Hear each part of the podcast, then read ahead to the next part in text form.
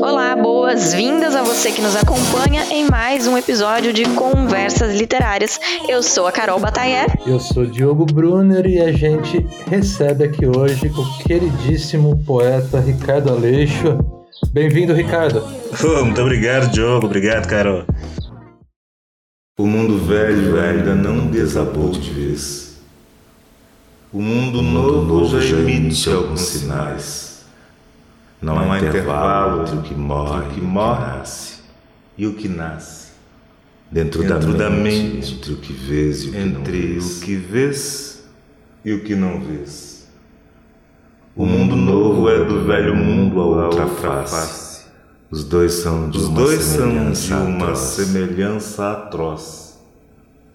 Viver, talvez seja questão de ser capaz, de perceber quando eles falam, eles falam quando soa a nossa, voz.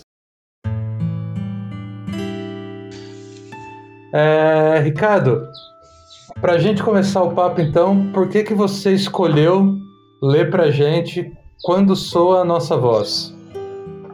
É um poema que trata de uma questão muito importante para mim, quer dizer, deveria ser para toda a gente. É, e eu tento fazer com que a minha poesia, com que a arte que eu produzo, levem esse recado para o maior número possível de pessoas, que é o tema da responsabilidade. A responsabilidade é, é um tópico ético é, que não se pode ignorar nunca quando se pensa numa sociedade, né? na formação e no desenvolvimento, nos desdobramentos de uma sociedade.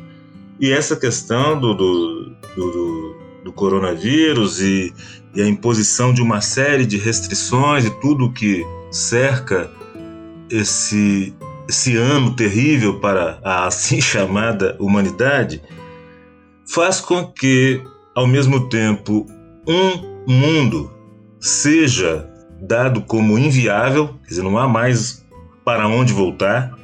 Essa história de voltar à normalidade, como diz o Ailton Krenak, tomara que não voltemos, porque o normal foi que produziu o estado de coisas em que nos encontramos. E ao mesmo tempo não dá para prever qual é o mundo que nos espera. Então eu penso sempre a partir dessa, dessa condição de poeta, que é a de habitar diversos tempos é, históricos e simbólicos ao mesmo tempo, ser irmão de quem já viveu no passado e ao mesmo tempo preparar o terreno no sentido de, de que lidamos, nós os poetas e todo mundo, mas nós temos consciência disso, lidamos com as mesmíssimas palavras que vão ser usadas daqui a 10 anos, daqui a 20, daqui a 50, daqui a 100 anos. Então essa dimensão ética aponta para a responsabilidade. E o poema, por sua vez, tenta uh, abordar isso. O Ricardo, você acha possível a gente olhar com algum otimismo para o futuro? Já pegando esse gancho aí, né, dessa conversa? Eu ia até complementar. Você acredita nessa história de que viveremos um novo normal? Eu não acredito em futuro. eu tenho me definido, eu tenho me definido como presentista e às vezes como presentista radical. E o que é o, o, o presentista? O, é o que vive, como o nome indica, o tempo presente. Mas não no sentido que o capitalismo uh, nos leva a, a viver, no sentido de não pensar nem na experiência já vivida pelos nossos antepassados e também de não pensar em que mundo deixaremos para quem nem sabe que vai nascer. Presentista no sentido de que esse período de isolamento que estamos vivendo, ele condensa tempos de uma forma tão absurda. Nós começamos esse período de isolamento pensando que teríamos todo o tempo do mundo para organizar tudo que estava desorganizado. Depois o tempo foi sumindo, a gente foi perdendo, parecia que a gente estava num longo domingo, num longo e interminável domingo. Começamos a, trocar horários, todo mundo acordando 11 horas, meio-dia, e bebendo de manhã, e tudo muito. parecia tudo muito livre. Né? Bom, é, quando eu digo que não acredito em futuro, eu estou me colocando numa perspectiva que é a única em que eu posso me colocar como brasileiro negro, ou seja, como alguém que uh, lida com o legado uh, estético, cultural, espiritual, político de pessoas que foram sequestradas no continente africano, embarcadas num navio por muitos meses sem saber para onde iam, em qual estado chegariam e como viveriam nesse lugar. Eu me pergunto sempre que tipo de pergunta acerca do futuro essas pessoas se faziam. Então, o que tenho em mente sempre é, como descendente dessas pessoas, eu acho que eu vim já imbuído de algum espírito de, de resistência, que não é essa resistência é, que, que nós apregoamos continuamente, no sentido de dizer, ah, poesia é resistência, arte é resistência, mas de alguma coisa eu tenho comigo a convicção de que essas pessoas embarcadas no navio, elas decidiram, mesmo que não tenha sido por meio de palavras, que onde quer que esse navio fosse parar, que vida fosse o tipo de vida que a, a, as esperasse, que elas iam resistir. É esse espírito que me move. Eu não sei para onde o mundo está se encaminhando. Novo normal, velho normal, nada que for normal me interessa. Mas me interessa pensar na pergunta fundante de toda experiência humana, que é como viver junto. Nós sobrevivere sobreviveremos a mais essa dificuldade, vamos chamar assim, em termos eufemísticos. A questão nem é essa, mas sim como viveremos depois disso. Essa ideia de que melhoraremos, hum, comigo não, violão. Melhorar só porque uma etapa da história foi ultrapassada? Não. Eu quero saber aqui agora o que é que estamos de fato fazendo para o que quer que venha a ser este mundo vindouro. Legal. É, cara, você comentou um pouco até da, né, da, da, da questão do isolamento ser parecer naquele momento um eterno domingo, mas é, você teve algum. Você mudou alguma rotina sua no sentido da criação? Você passou a criar mais, a criar menos, a criar diferente por conta do que está acontecendo? Não. O que aconteceu é que é, a apresentação pública do, do meu trabalho é que sofreu um golpe que eu posso chamar de duro golpe, porque eu sou um artista da presença. Eu sou um performador, um, um, um, um, artista da cena, do palco, entre outras coisas. E então eu tive cancelamento de muitas viagens, inclusive para fora do Brasil, e isso mexeu muito comigo nos, nas primeiras semanas, porque trazia embutida perguntas sobre o futuro da minha profissão. Então não é só a questão de como eu, Ricardo, vou me virar, mas sim qual é o futuro, e é uma pergunta que está em aberto ainda. Qual é o futuro das artes da presença?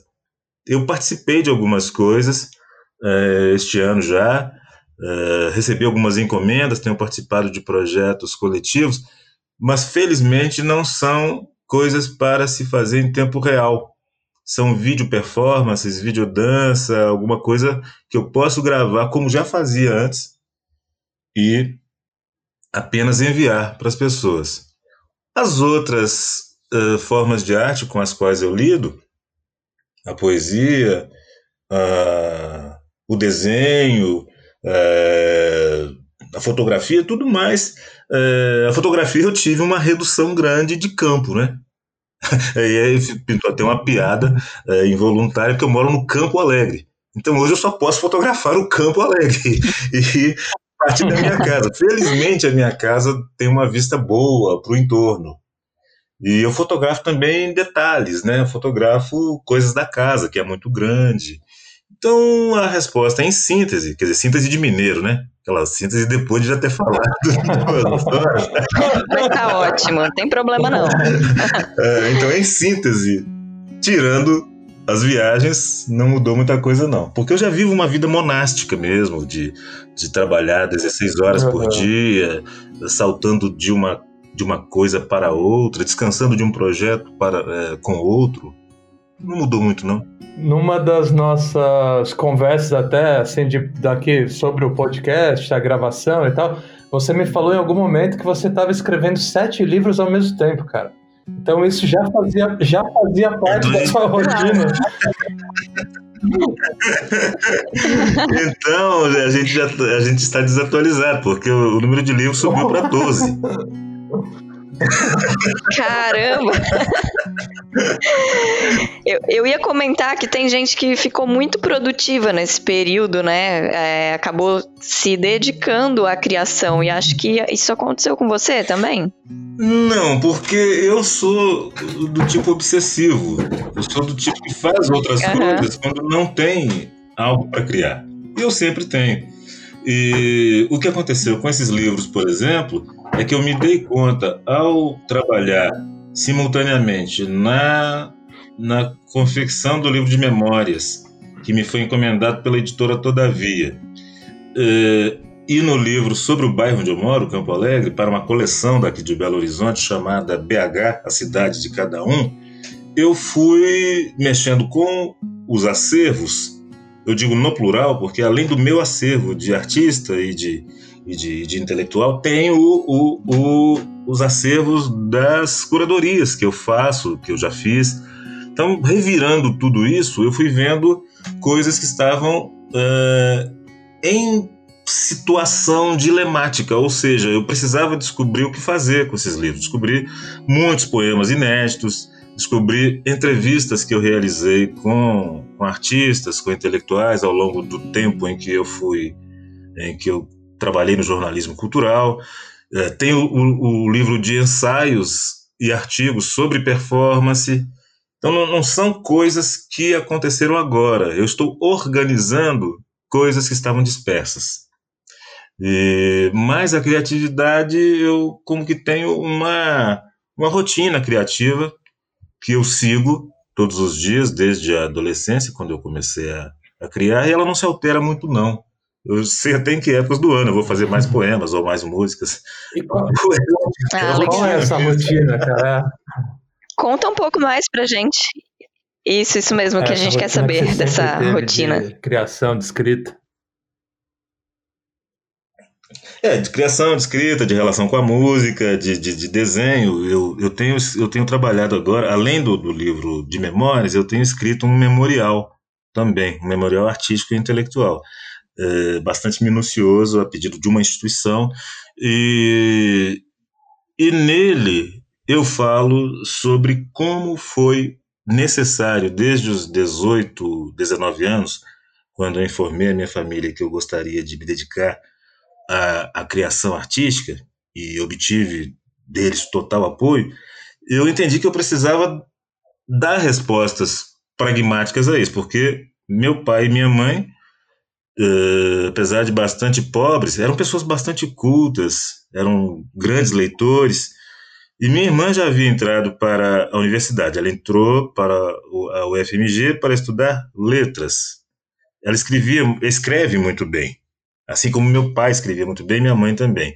Minha irmã entendeu que deveria se formar em letras para ser escritora. Obviamente se decepcionou. A decepção dela fez com que eu decidisse não entrar para a universidade. Então, montei um programa de estudos baseado no programa da UFMG, que de algum modo eu fiz com ela. Ela trazia uh, os trabalhos, os livros e compartilhava comigo. Nós temos uma pequena diferença de idade, ela é um pouco mais velha. Isso me, eh, somado ao fato de eu ser virginiano, ou seja, bastante disciplinado, me ajudou a organizar um programa que eu sigo até hoje eu não me afastei muito do que era o programa diário de estudos e, e prática criativa do garoto de 1979. É, e é sempre mesclando a criação com a pesquisa, com a reflexão sobre o, sobre o trabalho. Cada trabalho feito impõe uma reflexão nova, e nesse sentido há uma persistência nesse modo de fazer. É o que me leva a dizer como eu disse, um tanto, um tanto por blog, mas é verdade mesmo, que eu me interesso de fato pelas outras coisas quando não estou imerso no universo de criação. E essa rotina é uma rotina diária também? Você tem um horário preferido para escrever, por exemplo? Preferido, sim. Agora, devo dizer que nem sempre consigo, né? Porque é, assim como eu tenho é, certas preferências em termos de horários, as instituições culturais brasileiras têm suas preferências pela burocracia. Né? Então, eu, eu posso levantar cedo ah, para, para escrever, com muita vontade mesmo de escrever, e tenho os, os formulários para preencher, as, o que também está longe de ser o maior dos problemas. Hoje mesmo eu fiz um post sobre isso, sobre me sentir pertencente a um grupo pequeníssimo de artistas que ainda tem trabalho. Ô Ricardo, até falando, você comentou de post, né? Eu percebo, te acompanho nas redes sociais e tal, e eu percebo que você posta, você usa, você se utiliza bastante das redes e sempre, até quando você quer dar um recado, você vai ali na forma poética. É isso mesmo? Tem, tem coisas que você posta nas redes que você depois aproveita para um livro que você esteja fazendo, alguma coisa assim? Eu aproveito quase tudo, mesmo que eu, que eu altere. É bem um, um espírito de quem foi criado numa família pobre. Numa família pobre não se desperdiça. A palavra desperdício não existe. Então não faz sentido eu que, que que sinto que tenho um público e não apenas um público nas redes sociais, é, eu tenho que tratar com respeito esse público. Um post pequeno, digamos, cinco linhas, ele me, me, me leva pelo menos 15 minutos de confecção. E como eu sou não só respeitado, o que já é muito, mas querido por muita gente, eu tento dar o melhor. E o melhor para elas que levam em conta o fato de eu ser um poeta, é perpassado de, de poeticidade. Então, se eu posso ser gentil com as pessoas, eu, por poeticidade eu estou traduzindo gentileza, cordialidade, alegria, coisas que uh, cheguem com alguma leveza, por mais densos que os temas tratados sejam, eles precisam chegar com alguma leveza, com alegria, com humor. Isso eu faço sim. Eu acho que você, enfim, você consegue atingir isso, porque te acompanho ferrenhamente ali, cara. Muito, muito Pô, legal. Que bom, que bom. Olha, eu confesso que eu não te acompanhava no Instagram, mas agora, enquanto você estava descrevendo esse seu modo de se comunicar nas redes, eu acabei aqui de pedir solicitação para te acompanhar lá. Pronto, vou aceitar. Libera lá, libera lá. Libero, libero. Ricardo, é, é, por conta do trabalho, esses dias eu estava conversando né, com um escritor conhecido aí da literatura contemporânea aqui do, do Brasil. E ele colocou você como o maior poeta brasileiro vivo. Você, con você concorda com isso, cara? Eu tô até suando frio aqui. Olha. É, é, um grande elogio. É, um grande elogio. É, é muito curioso isso. É, curiosa a minha, a minha reação a essa, a essa frase, porque já há alguns anos que eu ouço isso, mas eu finjo que não é comigo, obviamente, né? É, e o fato de ter, é, enfim, apostado todas as fichas na poesia, num momento da vida é, em que eu não tinha outra opção. A poesia era a única opção. Então, tudo isso que eu chamei de rotina, de criação, isso era um aceno para os meus pais e para minha irmã, que me deram todo o apoio possível, mas também a tentativa de encontrar um caminho. É, esse caminho foi se multiplicando, as outras coisas foram se viabilizando a partir da dedicação máxima, extrema, cotidiana e às vezes sofrida a, ao fazer poético nas interfaces todas, né? Com a música, com as artes visuais. E aí, essa ideia eu comecei a criar quando estavam vivos Drummond de Andrade, quando estavam é, João Cabral, é, Quintana estava vivo, Leminski. Então, a ideia de grande poeta, ela já estava um tanto rarefeita. A ideia de maior poeta já estava um tanto rarefeita naquele momento já havia questionamentos vindos de diversos lugares sobre qual o sentido de, estando vivos Drummond e Cabral, para falar só dos dois, definir qual é o melhor. Isso... Então eu cresci pensando nisso, na desmontagem dessa estrutura de pensamento que faz com que a gente transforme tudo num fla-flu. Né? O, o, o maior poeta. Sim, mas a partir de qual premissa? Eu me lembro sempre de um, de um encontro que eu tive com um poeta amigo de São Paulo, a gente não se conhecia pessoalmente. Aí quando eu cheguei no, no lugar do lançamento do meu livro, ele já estava lá. Aí ele falou, olhou para mim assim, ele é alto, né? Ele olhou para mim assim e falou: "Ah, você é baixinho?" Aí eu eu achava que você fosse maior. Eu falei: "Sou poeta menor, perdoai." Ótimo. Isso, isso não é só brincadeira, é porque eu penso muito também a partir da, da questão do poeta menor, conforme Guattari é, analisa a obra de Kafka. O alemão desse judeu numa sociedade hostil aos judeus. Eu penso que o uso que eu faço do português, que eu chamo é, como aceno para a, a pensadora e militante negra é, Lélia Gonzalez. Ela criou a palavra português. Eu sinto que eu escrevo em português. Que, a, as, que. As torções sintáticas que eu faço, isso é muito percebido fora do Brasil. Eu participei de um, de um laboratório de tradução é, em Berlim em 2012, junto com uma poeta alemã escolhida a dedo para trabalhar comigo, porque ela explora as mesmas é, camadas do texto que eu exploro, a visualidade, a sonoridade. E nós tínhamos um mediador, o poeta Timo Berger, que conhece muito bem, é alemão e conhece muito bem o português. A conclusão da, da, da, dessa poeta, a Barbara Killer, foi maravilhosa. Ela falou: Você escreve um outro português. O seu português não é nem o português do cotidiano, nem o português literário. Né? Então, quando eu falo de, de, de, de poeta menor, é também nessa dimensão que Guattari aponta na obra de, de, de, de, de Kafka, escrevendo em, em, em alemão. É uma tentativa de corroer é, as, as estruturas fundantes dessa, desse idioma, do qual eu tenho que me servir. E, e daí, desse ponto de vista, a ideia de melhor poeta, de maior poeta, não faz sentido nenhum, sabe? É, o ego gosta. É bom pro ego escutar uma frase dessa, mas não tem outra serventia.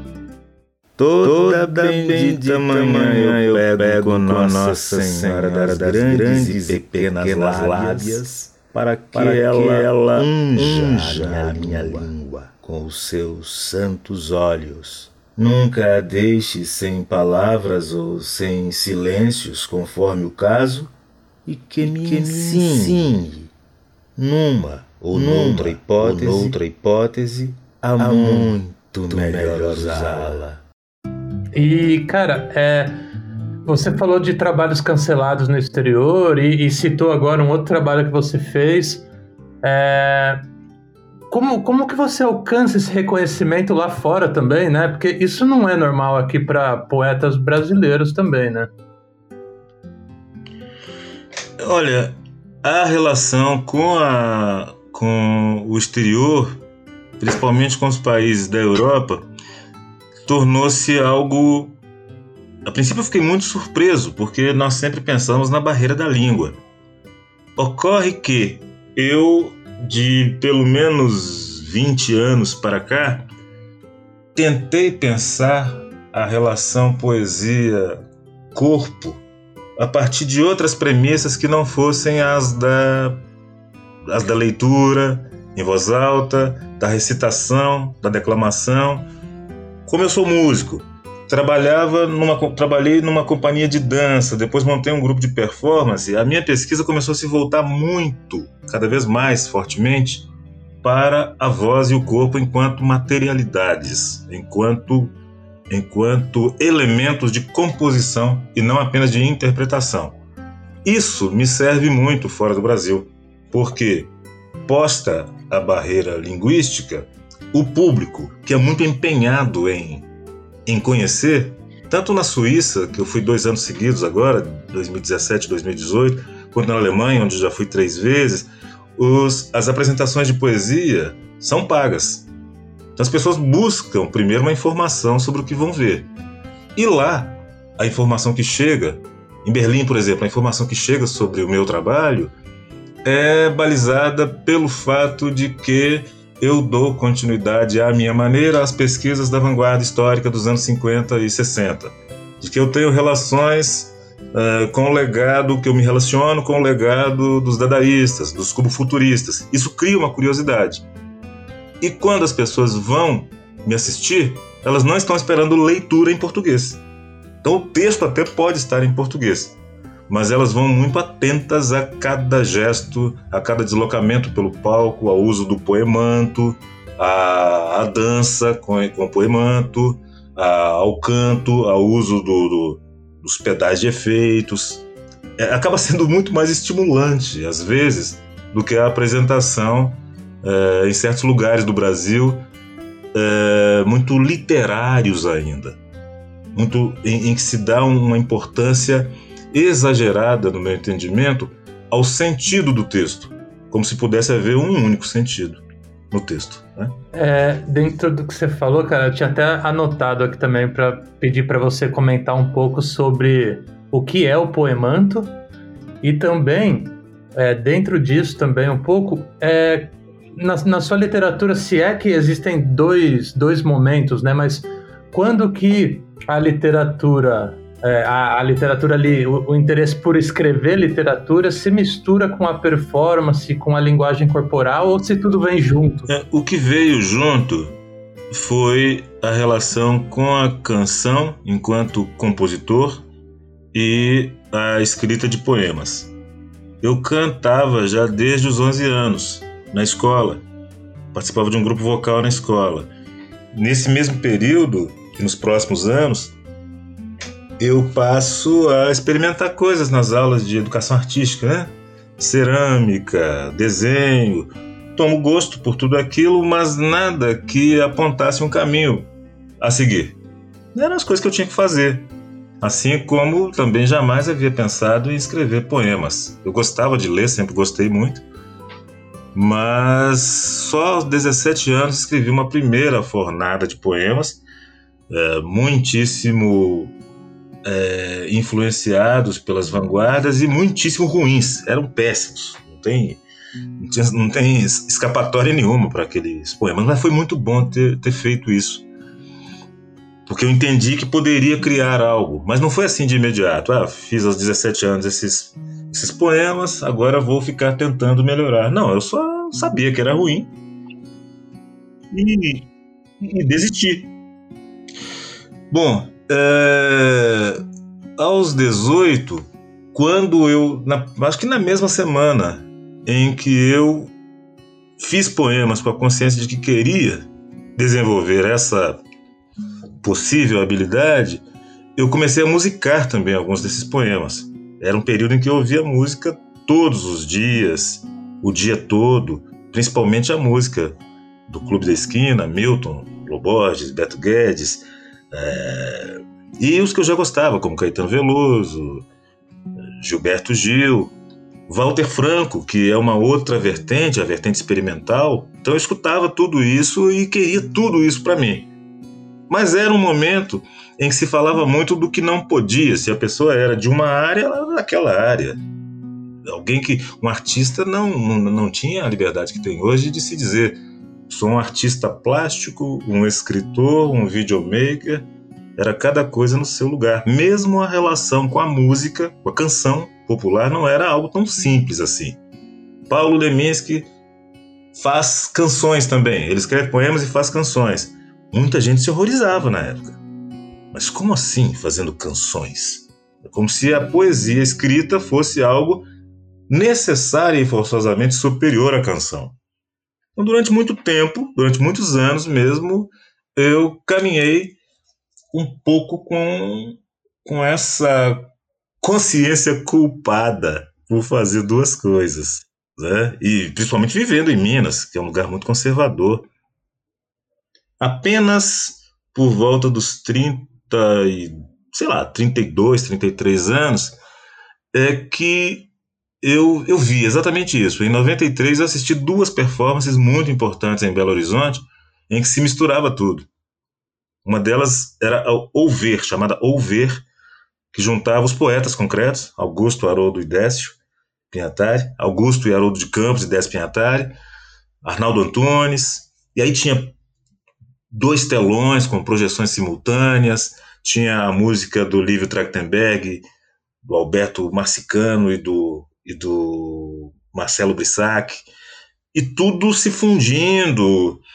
Não era, era pronto, fez um número, agora vai para outra coisa, era tudo simultâneo.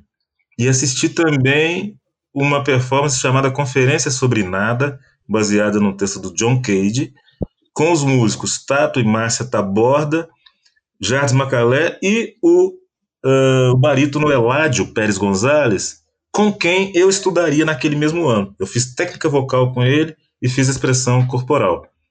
Então é a partir desse ano, 1993, que não por acaso é o ano em que eu leio pela primeira vez um, um, um livro sobre poéticas da voz, a letra e a voz do, do suíço Paul Zumthor, é ali que se descortina todo um horizonte que eu sigo até hoje. Que legal, cara. E, e, o, e o que é o poemanto? O poemanto, o poemanto é um pano preto com letras brancas é, e, essa, e essas letras, ele tem mais ou menos 2,40 por 2,40.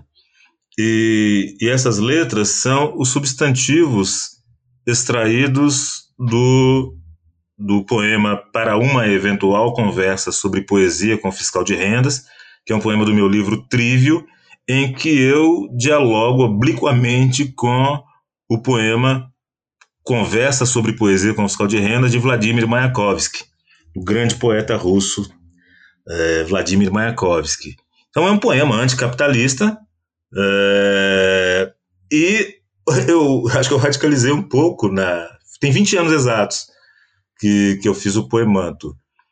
Porque ele aponta para é, partes do meu corpo, meus próprios. Ou, ou, ou, consequências do meu corpo em movimento. Meus próprios ombros, minha própria sombra, minha própria língua, meu próprio limbo.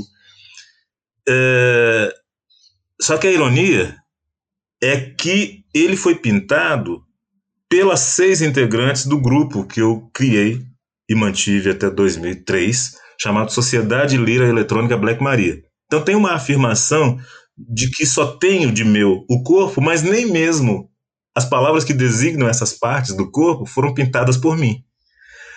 Eu me cubro com esse manto e faço sequências de movimentos enquanto entoo, canto ou apenas digo os poemas. É isso, é uma peça de arte vestual. Ah, muito legal. Eu tô vendo uma foto aqui no que saiu no suplemento Pernambuco de você com o poemanto nas costas. Sim, sim. É bem bonito. Depois, depois você veja os vídeos. Porque aí você vai ver a movimentação. Falando em vídeo, para quem está nos ouvindo e gostaria também de ver esses vídeos, é, onde é que eles estão disponíveis? Estão bem espalhados. Tem coisas no, no, no, no YouTube não sei nem dar o endereço. E tem. Ah, legal, mas acho que se a gente. Acho que se a gente fizer uma busca pelo seu nome, é, a gente encontra, Sim, né? com certeza tem um conjunto muito maior de obras no, no Vimeo. Ah, ótimo. Então, Ricardo Aleixo Vimeo acaba encontrando lá um número bastante grande de coisas. E agora, aproveitando a, a, a esse período, esse período em que eu estaria viajando, como eu já disse, né? Então está sendo possível trabalhar mais com coisas que estavam mais ou menos abandonadas. E eu descobri um número muito grande de material visual, audiovisual, que eu não finalizei. E vou fazer isso assim que puder, assim que, que o dia tiver, sei lá, 25 horas, já ajuda. 30 talvez. 30 já é muito, não gostaria não, mas 25 já é razoável. Uma horinha ali a mais. É, ô Ricardo, você comentou de Drummond, de Clube da Esquina. É, você acha que se você não fosse mineiro, sua poesia, suas coisas seriam diferentes? Tem muito de Minas aí?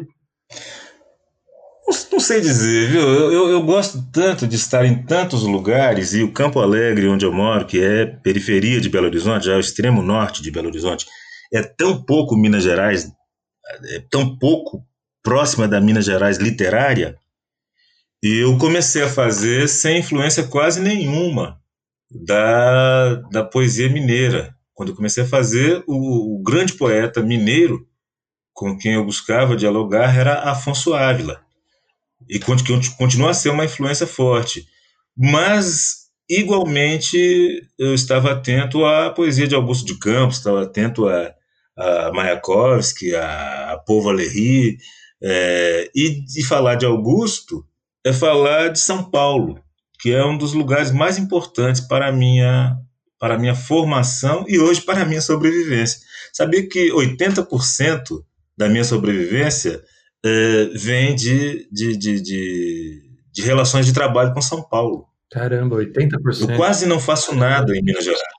Sabe? É, sejam os direitos autorais, sejam convites para publicar, é, sejam as apresentações, mesmo agora as online, os convites de São Paulo é que, é que me ajudam a pensar na viabilidade e na consolidação da minha trajetória artística. Bom, eu me sinto cada vez mais mineiro. Até no sotaque, é, parece que o sujeito vive um tempo longo, e aí determinadas coisas que se constituíam em, em matéria de conflito é, vão perdendo importância, né? Então, ter sido, ser acolhido em, em, outros lugares me ajuda a olhar para Belo Horizonte, para Minas Gerais, sem nenhum ressentimento e, e, e até com com, com uma, uma cota grande de prazer, sabe?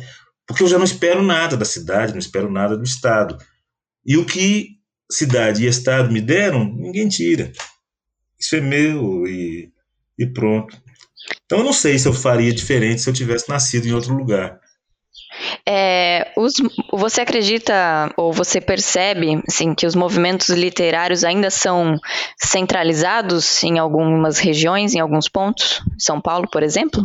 Eu acho que eles são literários demais. Literários demais no sentido de presos ao livro. Eu acho um absurdo fazer desse objeto magnífico, que talvez seja uma das peças de design mais magistrais, mais maravilhosas que o engenho humano pôde criar, fazer disso a única via para a publicização da, da poesia e da literatura.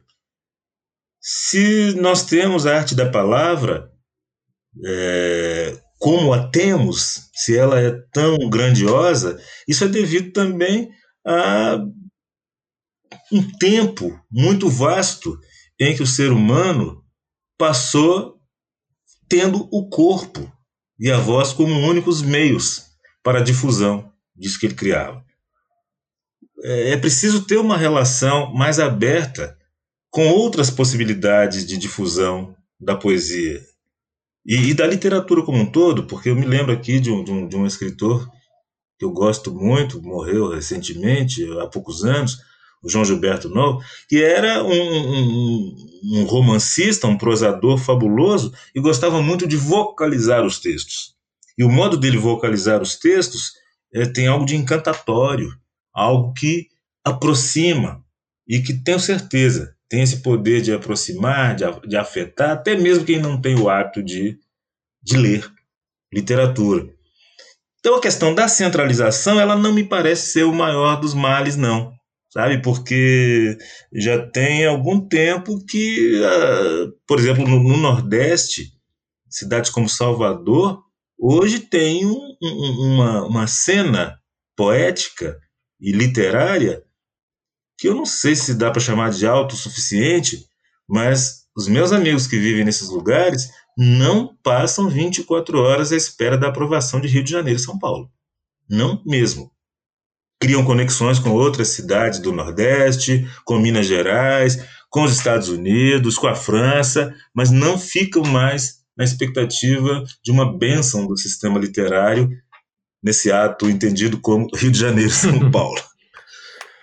Você acha que as festas literárias tiveram algum papel nisso, cara? Pensando em Salvador, né, que tem a Flipelô agora, a balada literária também. Tiveram. Agora Salvador tem um outro, um outro um outro fator que não pode ser desconsiderado, que é uh, o peso das cotas raciais na, e sociais na, na universidade. Né?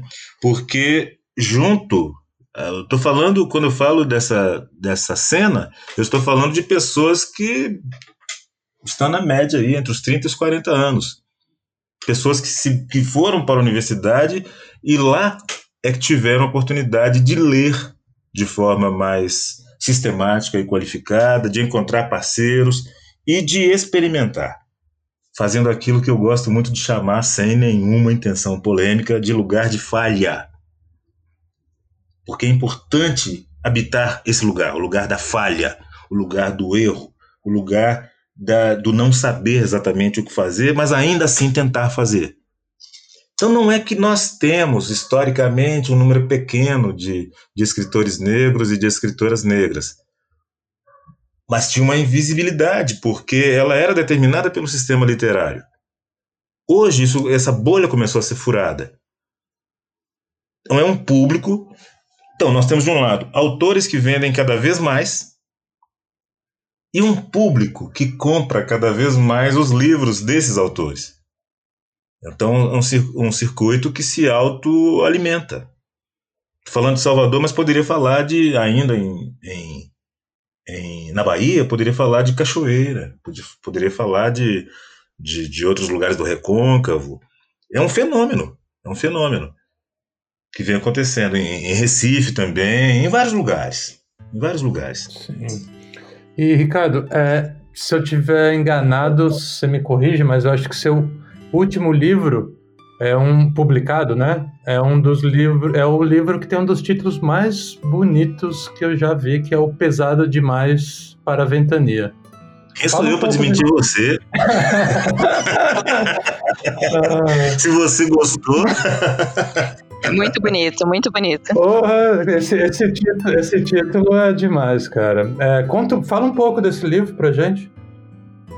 Sim, é, esse, esse título ele, ele é do poema Inferno, do livro Trívio, que eu lancei em 2001. É o primeiro verso do poema Inferno. Sob um silêncio pesado demais para a ventania, sob a primeira noite vi, sob a pequena noite vista da primeira janela à esquerda. Eu não deveria fazer isso, tentar dizer poema assim de, de, de bate-pronto. Eu sempre machuco os poemas. Mas é isso, ele é, o, ele é o poema de abertura.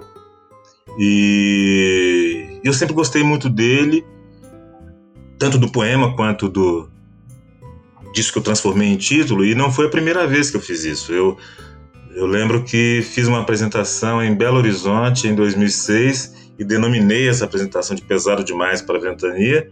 E depois, em 2013, eu repeti isso no México, na cidade do México. Eu participei de um festival interessantíssimo, dos festivais mais bonitos de que eu já participei. É, poesia em voz alta. Um, um, um festival que tem de, de, de, de pessoas que trabalham com com poesia eletrônica até xamã, passando por cantos folclóricos, é a coisa mais aberta à diversidade que eu já vi e que já participei na vida. Aí fiz lá também, com esse título. Quando recebi o convite da, da Todavia para publicar uma, uma antologia poética, eu não hesitei. Eu já eu, eu trabalho sempre a escolha dos títulos dos meus livros de duas formas.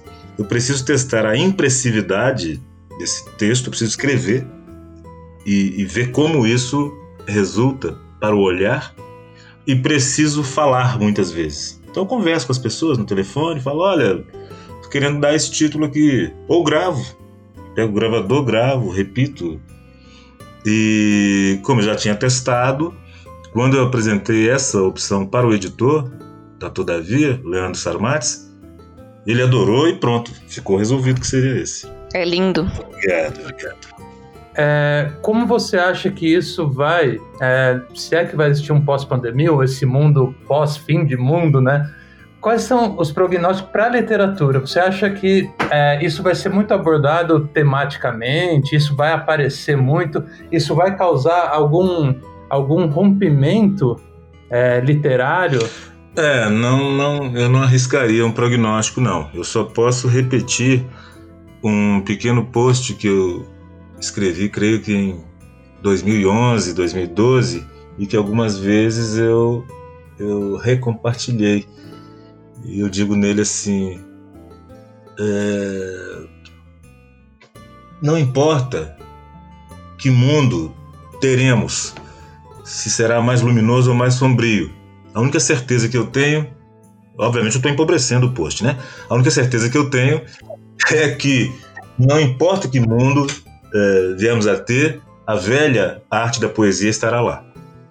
É a única certeza que eu tenho. Mais sombrio mais luminoso será um mundo com poesia. E eu nem me arrisco a dizer que será um mundo com literatura.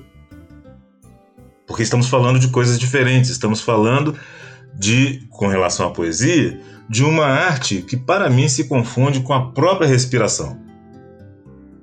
Eu tenho mesmo cada vez mais a convicção de que o ser humano começou falando poesia e foi perdendo isso à medida em que outras linguagens, como a linguagem jurídica, a linguagem religiosa, a linguagem comercial, foram se impondo.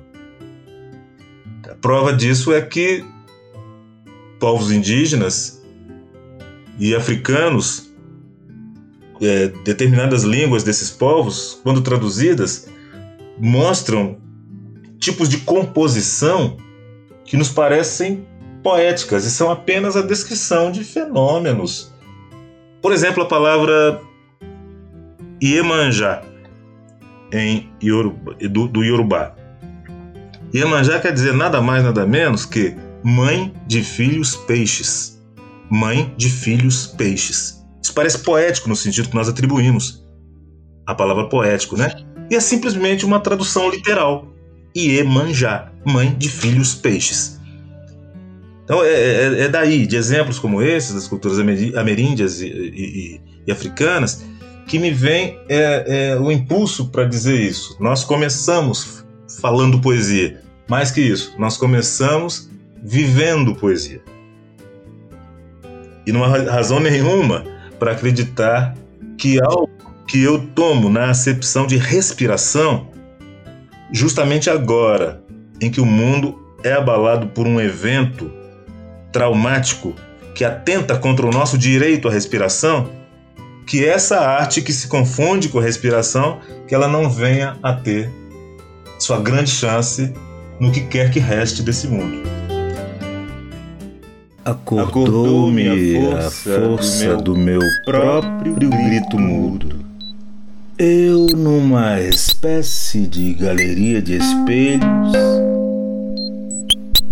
em meio a pilhas de corpos negros, que algum brusco movimento do mar deslocou até o fundo do meu sonho. Não sei bem se acordei de fato, nem se a palavra acordar aplica-se a um caso como o desta tentativa de poema, mas registro que era real, ainda vibra a tal força muda do meu grito. É, então acho que a gente vai se encaminhando para o final. O tempo aí já está tá longo. Tem alguma coisa que a gente não te perguntou que você gostaria de falar, Ricardo? É, isso tornou-se, isso que eu vou dizer, tornou-se uma, uma, uma questão política das mais, das mais importantes para mim, é, porque à luz mesmo da minha experiência pessoal, de filho de uma família muito pobre e muito voltada a, ao cultivo de duas tecnologias básicas, quais sejam a leitura e a escrita, eu sinto que é necessário é, que seja inserido na pauta dos, dos partidos políticos, dos programas políticos, a, a questão da do, da palavra, do acesso à palavra como um direito humano básico.